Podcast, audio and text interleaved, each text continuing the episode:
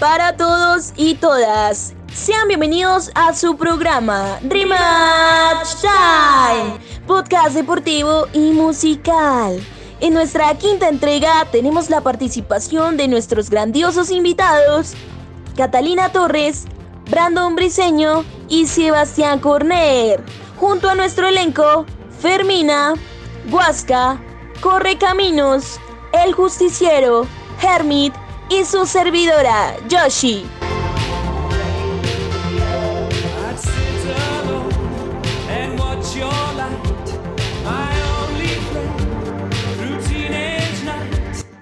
En esta quinta edición, esperando que no hayan salido a comprar en el día del 19% de posibilidades de contagio y se encuentren espectacularmente bien en sus casas, hablaremos hoy sobre la diversidad sexual en el deporte.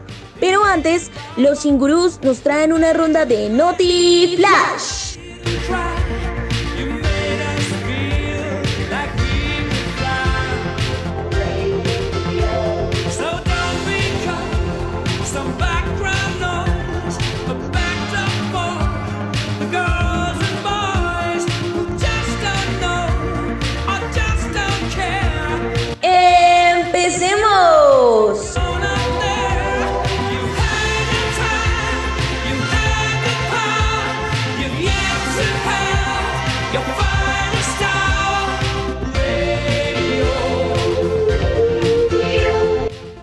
Brasil retiró su candidatura para albergar el Mundial Femenino 2023 porque no puede cumplir las garantías financieras que necesita la FIFA a causa de la pandemia, informó este lunes la federación local, concluyendo que no sería aconsejable comprometerse con las garantías solicitadas por la FIFA para albergar un torneo de 32 selecciones. El retiro deja en competencia las candidaturas de Colombia, Nueva Zelanda junto a Australia y Japón. La FIFA dará a conocer el 25 de junio la candidatura ganadora.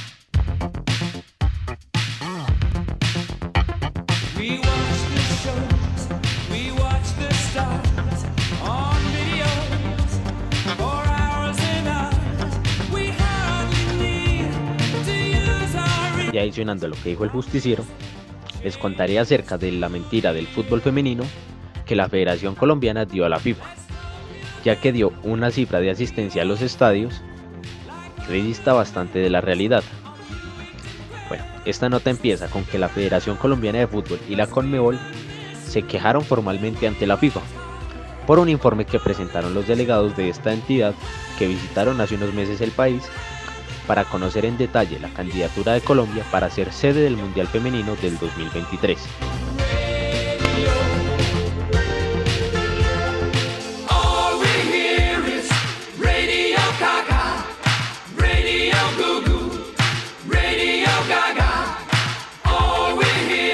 Para los amantes del tenis, está confirmado que el Roland Garros se jugará con público.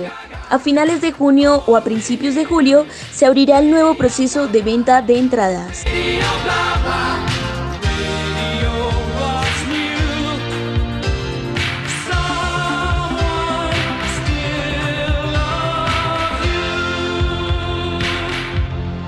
Se superó en primer debate en la Comisión Séptima el proyecto de ley que busca equidad de género en recursos para el deporte. Sí, señores, equidad de género en recursos para mujeres y hombres, lo que permitirá el fortalecimiento y la participación de mujeres en disciplinas deportivas. Ya veremos en qué queda este proyecto de ley.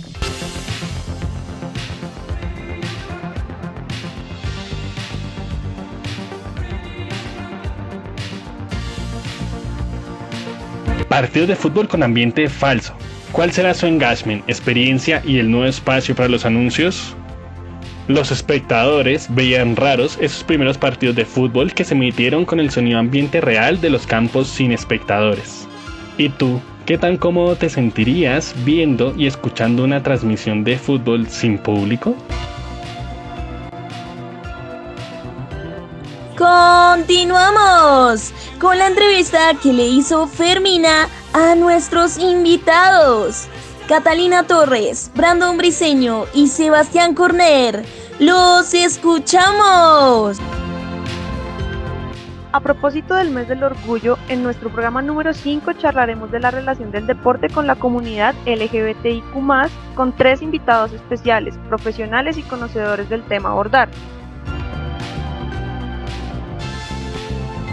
En Rematch Time abrimos el micrófono para tratar este tema, que en muchas sociedades y espacios geográficos es considerado tabú aún en pleno siglo XXI.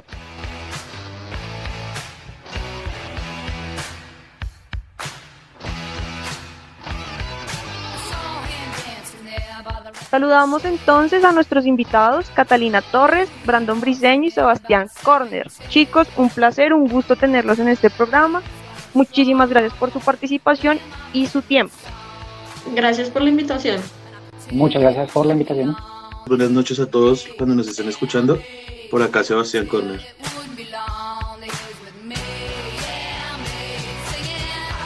Bueno chicos, como primera pregunta tenemos, ¿Cómo fue que la comunidad LGBTIQ se abrió un espacio en la sociedad bogotana, siendo esta una ciudad conservadora en muchos aspectos? Bueno, respecto a cómo la comunidad empieza a, mostrarse en una, en una sociedad como la sociedad colombiana, pues desde mi punto de vista, creo que todo siempre ha empezado desde la visibilización política, de que existe una, eh, una minoría en cuanto a que las personas LGBT no tenían ese, ese apoyo en la parte política, social de nuestro país. Y todo, todo empieza con León Zuleta y todo empieza con Manuel Velandia, cada uno en Medellín y en Bogotá y ellos son los que empiezan como todo este, todo este proceso de visibilización, tanto política como social, y pues nada, desde, desde las universidades, yo creo que uno de los puntos más importantes donde se ha desarrollado la comunidad desde, desde los diferentes colectivos y desde, desde los diferentes espacios que se abren desde las universidades, y eso al fin y al cabo nos deja entender que si nosotros no, no eh, accedemos a esa educación, no accedemos, no tenemos esas posibilidades, pues también se nos van vulnerando esos derechos y las personas, las personas de la comunidad generalmente sienten esa necesidad de de que se les escuche, pero pues tampoco como que sobresalen. Pero digamos que para mí empieza desde ahí y de ahí pues se va arraigando a, todos los colectivos LGBT de las diferentes universidades, por ejemplo en la Universidad Distrital, UDES igual, en la Nacional, eh, bueno, no me acuerdo bien cómo se llama el de la Nacional, pero todos ellos como que fueron surgiendo y de ahí vienen pues las grandes figuras que tenemos hoy en día, bueno, los representantes que tenemos hoy en día, como tuvimos a Sebastián Romero, que era nuestro Harvey Milk colombiano, también podríamos tener en este momento a Blanca Durán, que es la, la encargada de líder en este momento, tenemos también personas como Angélica Lozano y pues en este momento pues digamos que la que más tiene ahí nuestra presencia pues es nuestra alcalde. Pero digamos que los iniciadores fueron ellos y sin ellos pues digamos que la comunidad no se hace visible a través de la política porque si no nos hacemos visibles a través de la política pues en realidad no existiríamos todavía para este país que es tremendamente conservador. Sí, exactamente lo que dice Cata es verdad. Digamos que los primeros inicios en una sociedad colombiana como la nuestra, que es tan conservadora y que solamente se acepta y es a, cierta clase, porque en este país es muy, muy excluyente, el papel del activismo yo creo que ha sido importante dentro de los sectores populares. Esos inicios para, para generar lo que, lo que tanto necesitamos, que son políticas públicas, es donde, de donde dio partida pues, para lo que hemos logrado hasta el momento. Eh, muchos líderes en mesas locales que anteriormente no estaban, pues fueron los primeros en tocar el tema, con, pues, con grandes líderes que empezaron a surgir tocando este tema que realmente era bastante espinoso, empezaron a mover a masas y la gente poco a poco fue entendiendo que, que cuando alguien se organiza, cuando nos organizamos y logramos tener esa voz, digamos, más fuerte, podemos lograr grandes cosas. Yo creo que de ahí fue donde se dieron los primeros inicios en Bogotá con todo el tema de los, de los movimientos, de las universidades que, que han sido muy importantes en, en el desarrollo de, de grandes, de, de, grandes propuestas. Y es de, yo creo que desde ahí, desde, desde los barrios, desde las localidades, desde distintos lugares de la ciudad, empezaron a decir, bueno, ¿y por qué no podemos ser aceptados? ¿Por qué no podemos hablar? ¿Por qué no podemos salir normal a un, a un bar o a un parque sin necesidad de ser eh, discriminados. Entonces yo creo que esos primeros inicios fueron muy importantes con el activismo porque es de ahí donde se, empezaron, se empezaron a generar esas, esas políticas que, que van dando marco general a, a, a, toda la población de cómo nos podemos organizar y cómo, cómo podemos aceptar a los demás yo creo que lo importante en un país como el nuestro es poder ganar terreno de, de esta forma. Es la única forma a, los que a las minorías que no pueden pueden hablar porque pues viendo toda la historia de nuestro país sabemos que desde que se formó el, la República de Colombia pues las políticas fueron muy muy cerradas y después de la constituyente y de la nueva constitución eh, se empezaron a generar como esas nuevas ideas de, bueno, si no nos escuchan pues tenemos que generar y buscar las formas de que en la política nos metan y podamos también tener voz porque los que gobiernan no gobiernan para todos sino solamente para, para unos pocos. Entonces yo creo que es supremamente importante lo del activismo dentro de las universidades, dentro de las ciudades porque es la única forma de, de darle voz a los que a los que no tienen o a los que no pueden decir lo que piensan y y también de, sus diferentes eh, diversidades. Sí, igual, igual hay que aclarar ahí que entendamos que León Zuleta también estaba, bueno, muchas de las grandes personas que sobresalen siempre en, en cualquier época están adelantados a su época. León era una persona, un filósofo, era un maestro, eh, era una persona que eh, no entendía la normatividad o la heteronormatividad como un, un único camino, sino que él veía a través de todo el concepto, cómo podía generar un cambio, cómo podía sacar a las personas de su, digamos, como de su encajonamiento y empezar a meterlos al activismo, ¿no? Y empezar a, a, buscar nuevos pensamientos, porque siempre tenemos que recordar que meterle una idea a una persona que ya tiene, ya tiene, digamos, como su camino ahí fijo, es muy difícil una persona mayor, en cambio eh, una persona que es más joven, que piensa eh, más diferente, que tiene amplitud en sus conocimientos y que quiere explorar, pues es mucho más fácil para, para ellos pues generar todo esto, lo que yo les hablaba, los grupos estudiantiles, que en este momento pues, pues a través de todo el mundo, eso no solo pasó aquí en Colombia, sino que pasó en todo el mundo, son los que ha ido desarrollando digamos el movimiento LGBT.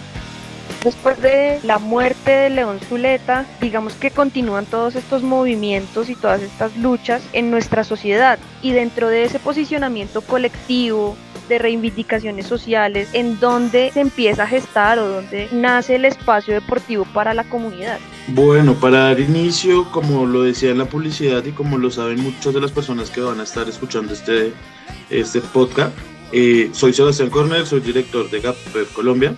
GAPEF es un grupo, una fundación sin ánimo de lucro que genera espacios deportivos y encuentros deportivos en la ciudad de Bogotá para las comunidades LGBT a nivel deportivo. Manejamos fútbol, voleibol y baloncesto. Enfocados en la pregunta que me estás haciendo en el momento, nos abrimos campo de una manera muy clandestina. GAPEF inició con un tema de por redes sociales, invitar a la gente haciendo publicaciones de gente de ambiente que quisiera jugar el deporte no, nos, nos daba como ese temor del rechazo, de que la gente no aceptara la idea, entonces empezamos, fue como a invitar gente por los grupos que habían en Bogotá y así darnos apertura. Empezamos como seis chicos a jugar y ya en el momento somos como 60 haciendo incidencia. Nos hemos abierto espacio acá en Bogotá, generando encuentros deportivos, generando torneos, generando alianzas con otros grupos para quitar esos tabúes que tú mencionabas para generar esos, esa inclusión en el deporte, porque independientemente de nuestra identidad de género, de nuestra orientación sexual, somos personas que practicamos deporte, somos eh, deportistas de, muchos, de muchas áreas, entonces es desde el deporte hacer visibilidad de las comunidades LGBT. Cuando tú decías que Bogotá es una ciudad conservadora, sí, sí lo hemos notado. Es un tabú que hasta en las mismas comunidades se maneja de que los gays no hacemos deporte y más en el fútbol, que dicen como que no, el fútbol es de hombres, de los machos, pero nosotros desde GAPEP hemos hecho esa apertura para que nos conozcan y para que sepan que los gays hacemos deporte y que los gays estamos en el fútbol.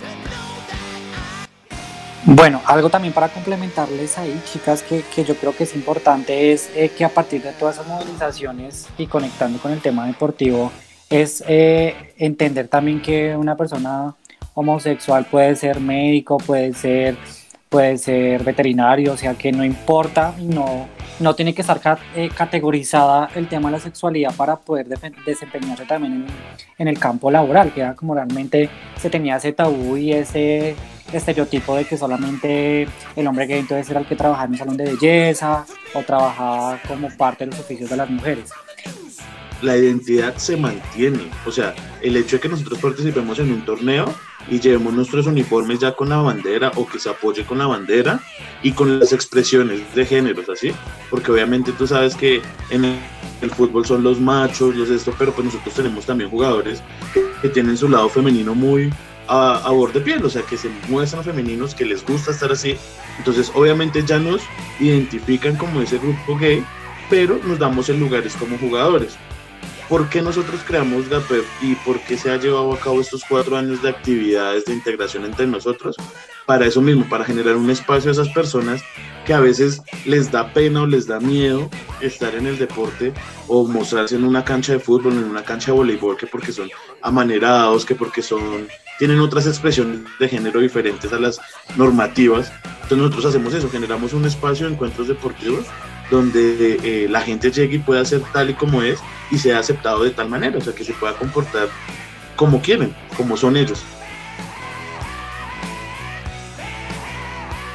Dentro del deporte, bueno, pues desde mi área profesional y que he estudiado también un poco la historia del deporte, desde sus inicios, pues el deporte siempre ha estado venerado hacia el culto, hacia el cuerpo, hacia el hombre y a través de la historia también se ha demostrado y se ha evidenciado que el deporte no ha sido ajeno a la discriminación, donde tanto personas como eh, eh, LGBTQI, como negros, indígenas, no han podido hacer parte del deporte.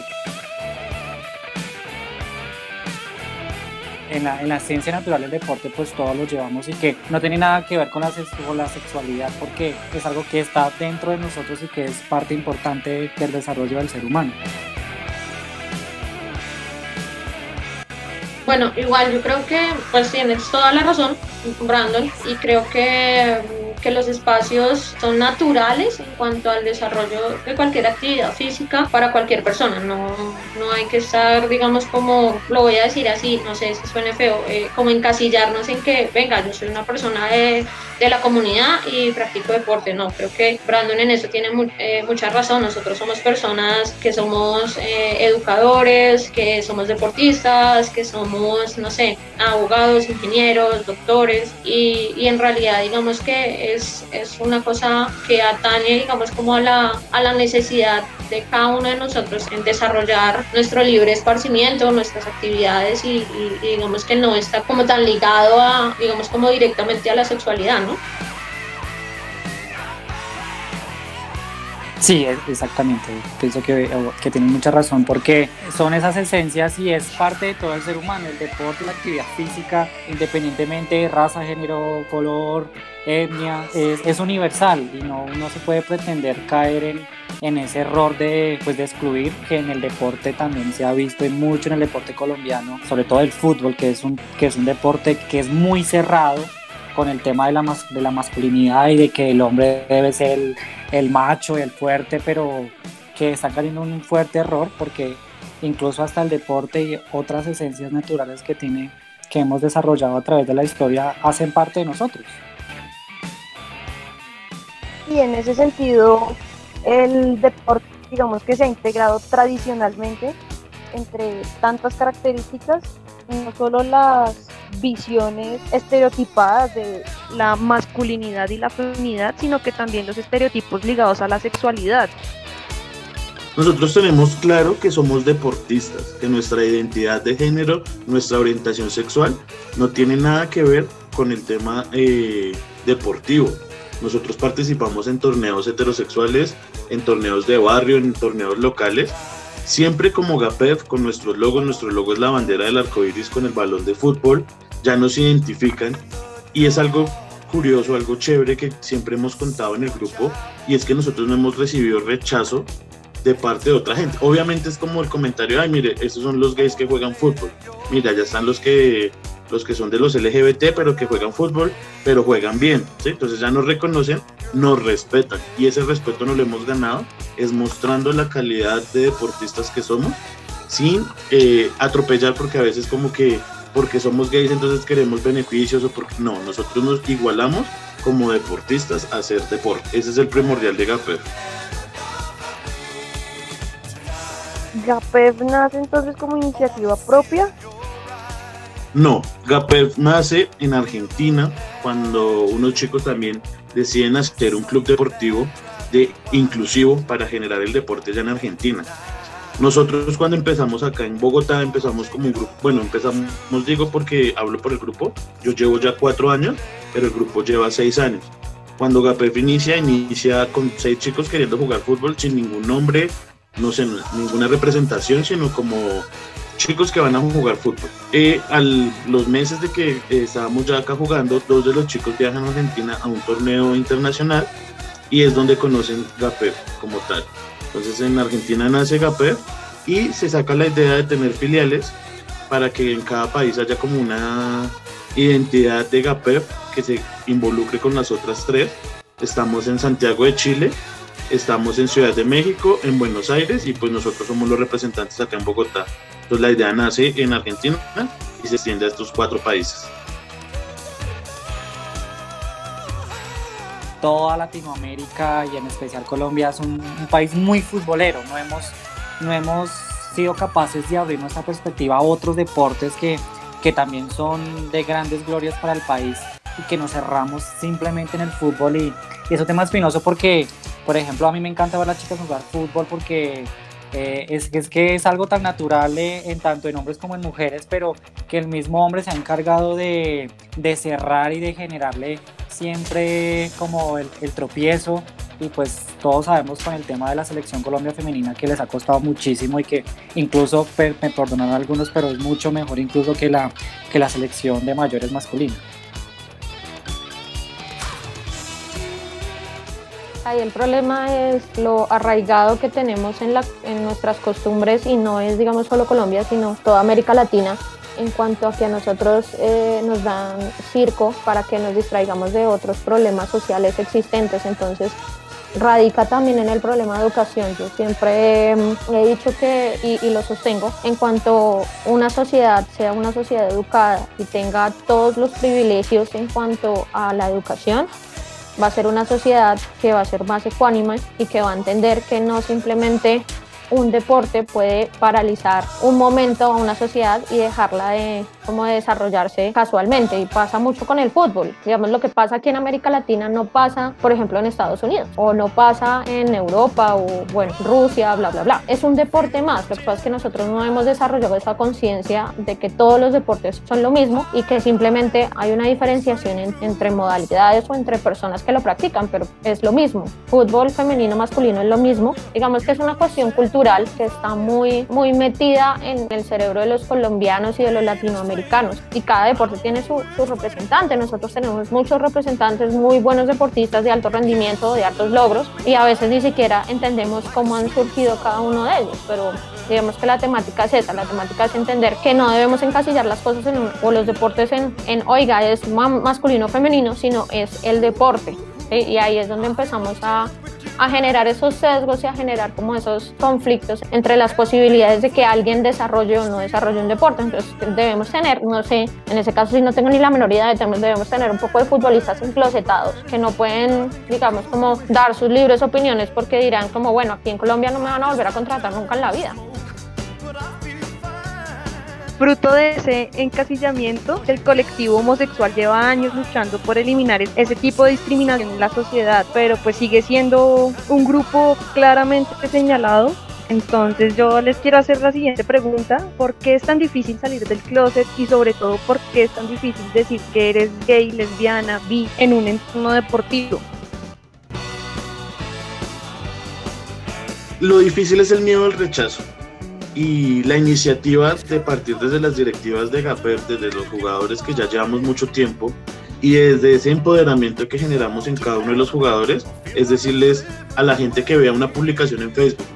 Mira que muchas veces hasta los mismos homosexuales eh, nos encasillamos o las personas de la comunidad LGBT decir como no, es que el fútbol no es para nosotros, es que eso es de los heterosexuales, eso es de hombres y aún así también hay mucha exclusión en el tema femenino, en que la mujer no puede jugar y son temas como muy relacionados en el de la homofobia y en el tema de las mujeres al rechazo al deporte. Entonces nosotros siempre empoderamos a cada uno de nuestros jugadores a que se sientan orgullosos de, de quiénes son, de cómo en su deporte pueden mostrarse y pueden mostrar eso de la comunidad. Entonces es difícil por miedo al rechazo, por querer como que en la misma comunidad y en la misma, en la misma sociedad nos digan como no, eso no está bien, ¿sí?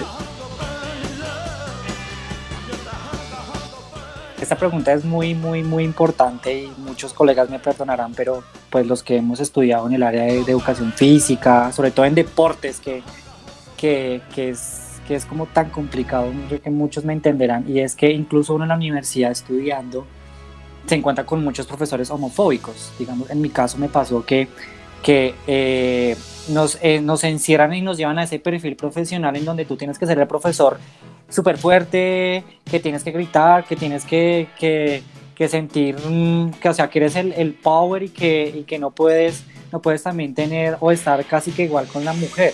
Entonces, yo creo que desde ahí empieza, desde la educación. Ahora bien, muchos clubes deportivos de independientemente cualquier deporte, el primer error empieza con los entrenadores. Los entrenadores tienen mucho que ver cómo tratan a sus jugadores y ese, ese, ese discurso que llevan al, al, deporte y a los enfrentamientos ya en el área o en la, o en la base cuando ya están jugando, de, de meterles ese, ese discurso eh, homofóbico, de la palabra de marica, de, perdonar la palabra, ¿no?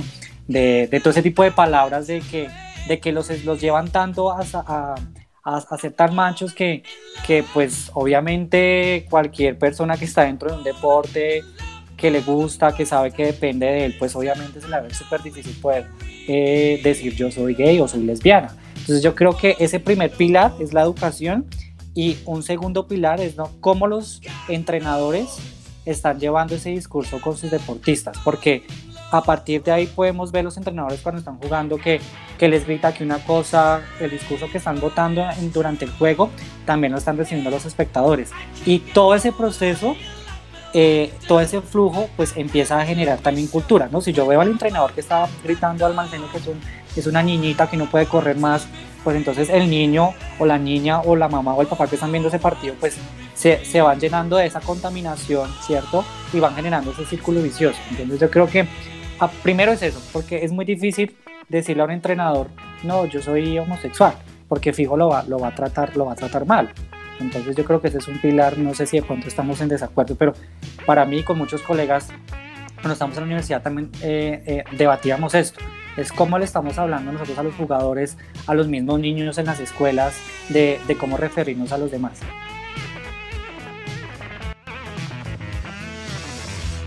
Sí, sí, el, el, digamos que eso es de parte y parte, eh, tanto de cómo lo educan a uno y tanto como uno como profesional lo haga. Yo desde, digamos como desde mi ámbito profesional, no es porque pertenezca a la comunidad, sino que yo trato de ser neutra en los comentarios que uno pues le da a sus estudiantes. Pero digamos que es también la normatividad y el tipo de educación antiguo que le dan a los profesores, a los licenciados o a los profesionales en educación física, porque están catalogados dentro de una, dentro de una población que tiene que ser super fit, que tiene que ser el que más levanta pesas o que tiene que ser el que hace que los niños le tengan miedo, así como dice Brandon. Pero también creo que de parte y parte los educadores están acostumbrados a eso. No quieren cambiar sus metodologías, no quieren entender que la educación cambia y que uno tiene que cambiar con ella porque los, los estudiantes no son los mismos que cuando nosotros éramos estudiantes. Hace, no sé, hace unos 10 años salí de la universidad y los chicos que están en la universidad en ese momento no se parecen en nada a lo que yo hacía cuando yo estaba en la universidad. Entonces, ese, ese temor al cambio de los educadores y, y de nosotros como profesores, pues también cuesta muchísimo. Y precisamente porque ellos también tienen sus tabús, ¿no? Dentro de todos estos profesionales, también tenemos profesionales, profesores y licenciados que nunca salieron del closet, que viven una vida totalmente falsa y que también les da envidia ver una persona o un chico que en esta época no le da tanto miedo como le da a él salir del closet. Entonces digamos que ese es uno de los puntos que me parece como fundamental porque también ahí se empieza a sesgar el desarrollo del deporte en la comunidad. Otro que me parece también muy importante es que muchas personas no les interesa que se les diferencie o que se les categorice dentro de la comunidad, eh, sino porque ellos simplemente no quieren ser reconocidos no por ser homosexuales o por ser lesbianas o por ser chicas trans, sino por lo que, por lo que en realidad hacen. Es como dejar en un segundo plano, porque eso no es totalmente lo que me representa. Sí, soy de la comunidad, pero pues no es totalmente lo que yo siento que debo mostrar o lo que yo siento que muestro como persona. Esos digamos que son los dos puntos como más importantes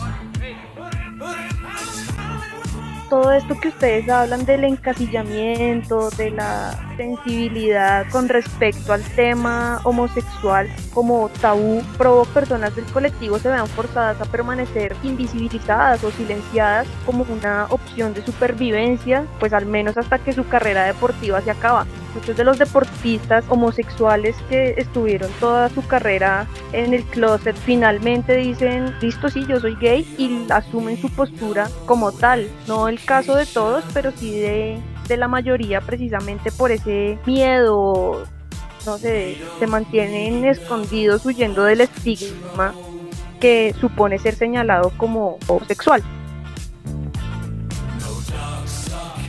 Ese es el primer paso para que Colombia pueda lograr ser una potencia mundial a nivel deportivo. El, el no perfilar a sus jugadores o a sus atletas por si son o no son, porque muchas veces hay muchos atletas que son muy buenos, son, tienen grandes potenciales, pero se estancan en ese desarrollo por temas eh, de temas de, orientación sexual y es ahí donde estamos perdiendo también grandes grandes posibilidades y grandes potencias. Entonces yo creo que es el primer paso para poder lograr una sociedad más igualitaria y poder lograr tanto en el deporte que a muchos nos interesa esos grandes logros como lo es por ejemplo Brasil, como lo es México, como lo es incluso Estados Unidos.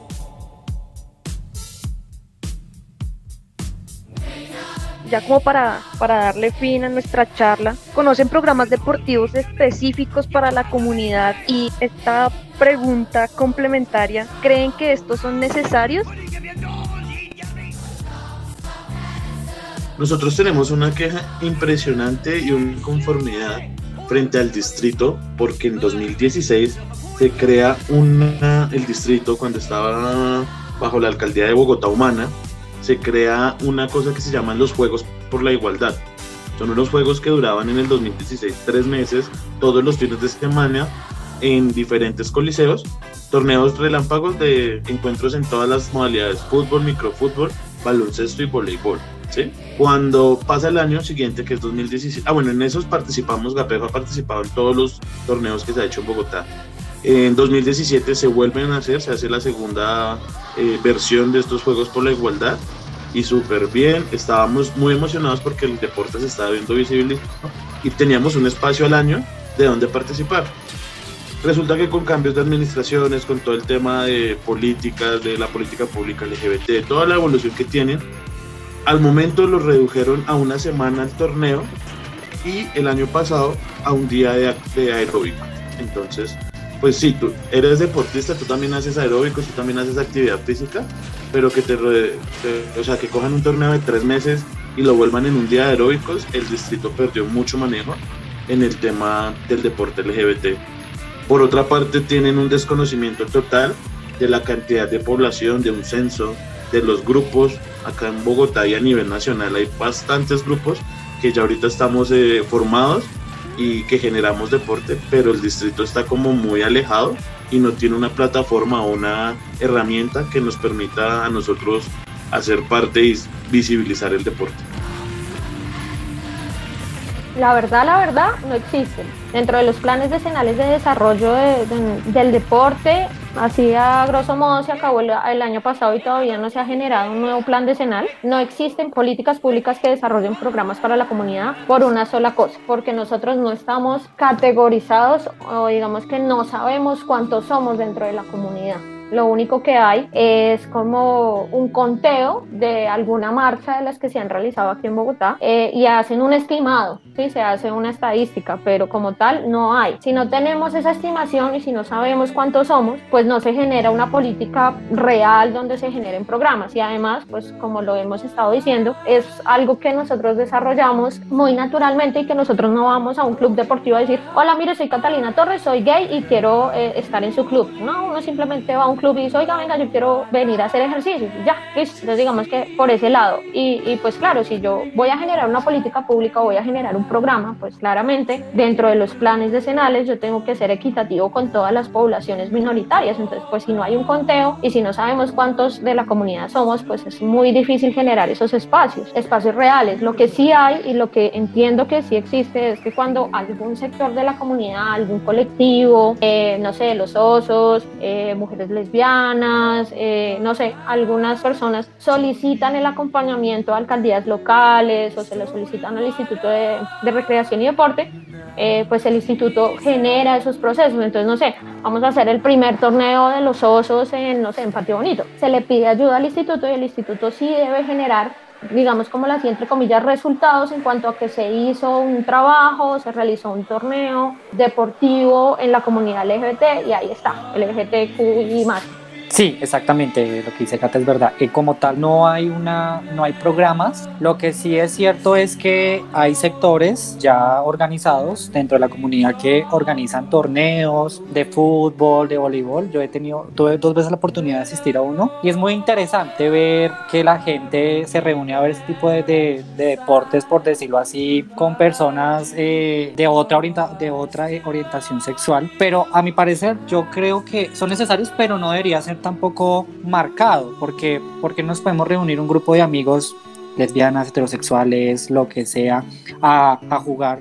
un partido o lo que sea, independientemente de la sexualidad. Porque si, si implantamos esto, lo que estamos queriendo decir es que empezamos nuevamente en, ese rifirrafe o en esa batalla entre, heterosexuales y comunidad. Entonces yo no lo veo que sea necesario, pero sí es importante abrir unos espacios como de, de reconocimiento en muchas localidades y en ese caso la, la, alcaldía y en ese caso también el Instituto Distrital de Recreación y Deportes eh, hace el acompañamiento, ya sea en actividad física o en, o en temas deportivos.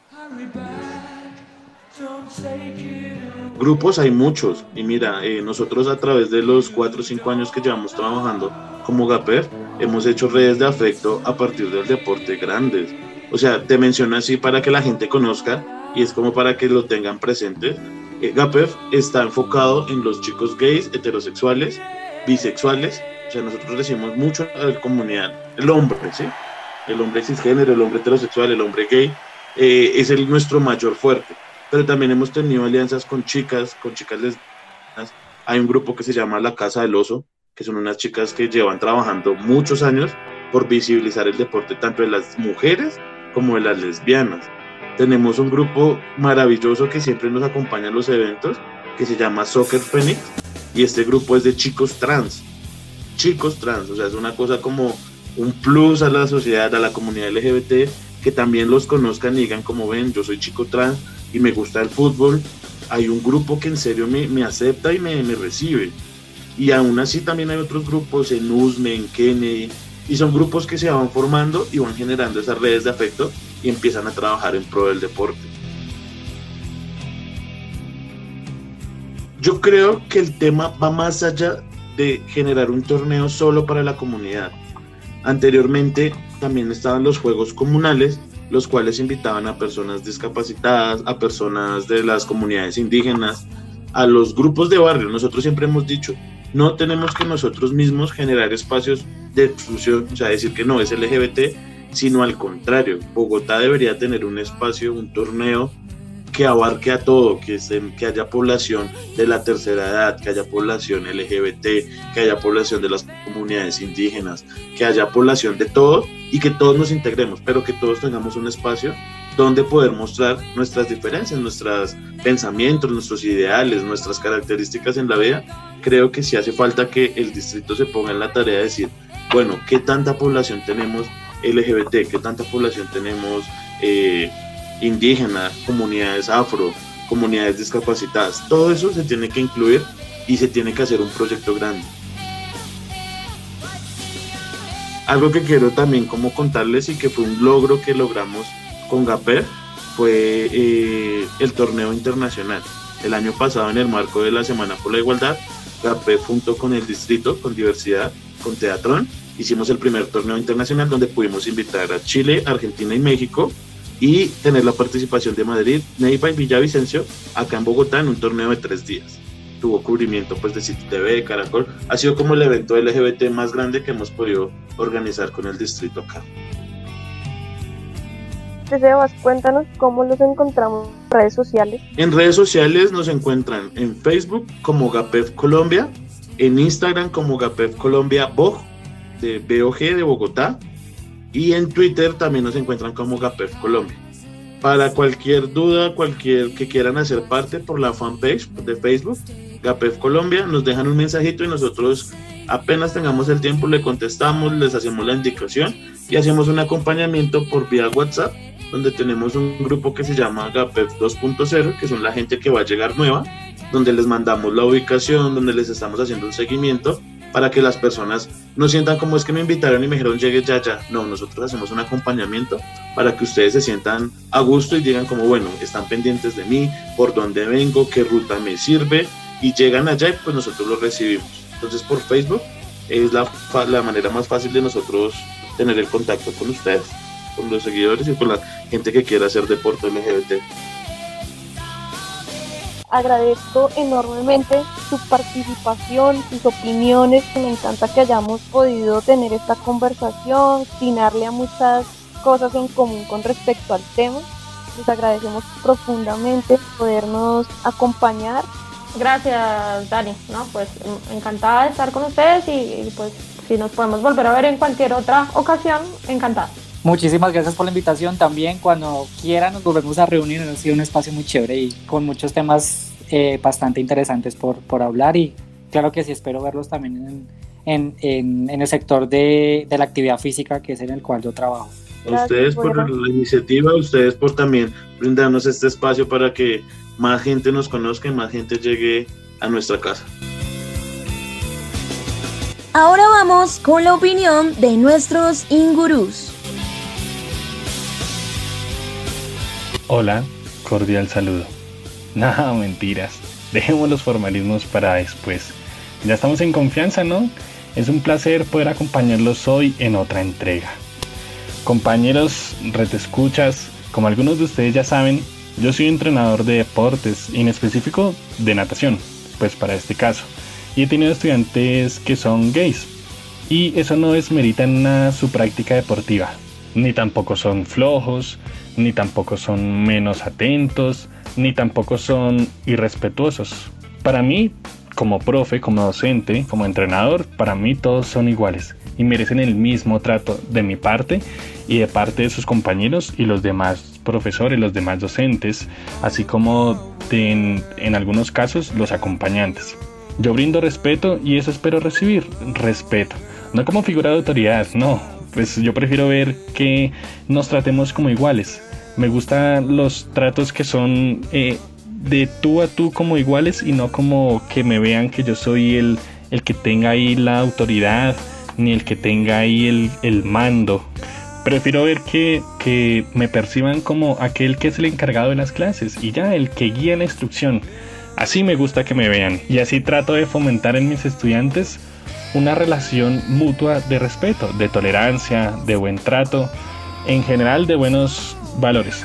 Yo prefiero verlos trabajar sin ningún tipo de discriminación y sin, y sin que se distinga ningún tipo de orientación sexual o forma de física o apariencia de piel, apariencia física o, o, demás. Yo creo que lo que nos distancia más que la forma de, de nuestros cuerpos o nuestras preferencias son nuestras actitudes. En general, rechazo todo tipo de violencia. Hola, retescuchas. Me place saludarlos. Nuevamente el Correcaminos. Hoy no vengo tan alegre como tal vez en otras ediciones. La verdad es que me toca mucho este tema de la discriminación, ¿no? En este caso hablamos hacia una población, la LGBTIQ y como anteriormente en un programa anterior lo nombrábamos a otra población como la afrocolombiana. Y es que eh, es interesante ver que Colombia, siendo un Estado social de derecho, hayan poblaciones a las que se les vulneren sus derechos. Esto es increíble, rete escuchas. Una población que con el tiempo hay, que ha ido creciendo y que realmente tiene que tener los mismos derechos que tendría cualquier individuo por ser parte de un Estado social de derecho. Ahora viéndolo desde nuestra materia el deporte, es interesante ver cómo diferentes colectivos de esta población vienen trabajando en un trabajo arduo y mancomunado, se mueven aquí y allá, crean eventos deportivos nacionales, internacionales, y no solamente promueve el desarrollo desde el punto de vista deportivo, sino que lo hacen también desde el punto de vista social. Entonces, en ese término nos dejan un mensaje claro de que cuando una población realmente se une y trabaja fuerte, eh, se logran resultados. Es por eso que esta población en esa lucha que ha traído, pues ha ganado esos derechos que pues, desafortunadamente se le fueron eh, arrebatados o que era difícil como coloquialmente se, dice salir del closet, ¿no? Entonces comenzamos a hablar de una igualdad de oportunidades, ¿no? De que un individuo sin importar su sexo, su gusto, su religión, debería tener igualdad de oportunidades que cualquier otro individuo. Y aunque eso ha sido difícil, poco a poco se han ganado un espacio que siempre debieron haber, tenido como ha sido en el caso de esta comunidad. El deporte se supone que es una herramienta de transformación social, perdón, es una herramienta de transformación social y esto nos lleva y nos dirige a ese punto de por qué hay discriminación en, en nuestro campo, ¿no? Cuando realmente eh, en nuestro deporte hay intrínsecos una serie de valores tanto éticos como morales y que por lo menos el respeto debería estar eh, o hacer parte de los que compartimos o los que tienen gusto por el deporte en general y no irnos a esa línea de los eh, gerentes deportivos que muchas veces han salido con comentarios discriminadores, incluso homofóbicos, ¿no? Entonces, en ese sentido, hay que recuperar esa esencia del deporte de que es esa herramienta de transformación social, pero eso no lo logramos trabajando por separado, sino lo logramos trabajando juntos, vinculando aquellas poblaciones que han sufrido de ese abandono, de violación de sus derechos. Entonces, realmente en ese momento vamos a permitir que nuestro sector tenga ese desarrollo que buscamos. Y bueno, es que en pleno siglo XXI la homosexualidad sigue siendo un tema tabú en ciertos sectores de la sociedad. En el mundo del deporte aún queda muchísimo camino por recorrer y es que muchos todavía hoy siguen siendo señalados por su condición sexual. Es que aún nos falta entender que se debe valorar el deportista por su rendimiento físico y mental en competencia o fuera de ella no por su comportamiento, ademanes o sus gustos sexuales. Esto no califica su rendimiento ni mucho menos sus capacidades. Eso ya está mandado a recoger. En estos momentos me acuerdo de la golfista inglesa Mel Reid. La jugadora hace un par de años dio una entrevista en la cual revelaba al mundo su homosexualidad y el por qué lo había escondido hasta ese momento. Explicó que dentro de la comunidad del golf la gente es muy acogedora, pero que el gran problema llega al tener que competir en países en los que la homosexualidad no está tan aceptada y además que los patrocinios se disminuirían y por lo tanto sus ingresos económicos también. Ella decidió proteger su sexualidad por miedo a perder su carrera. Para mí es muy grato saber que existen asociaciones como GAPED, en donde se preocupan por estas problemáticas sociales, en las cuales se acoge a comunidades que son juzgadas y qué mejor que construir un espacio lleno de amor, deporte y tolerancia. Además que a través de este se ayuda a movilizar y normalizar que hayan jugadores homosexuales en competencia, que no hay nada de malo en salir del armario y que hay que expresarle al mundo sin temor a ser señalado o discriminado. El deporte solo necesita personas capaces de traspasar fronteras.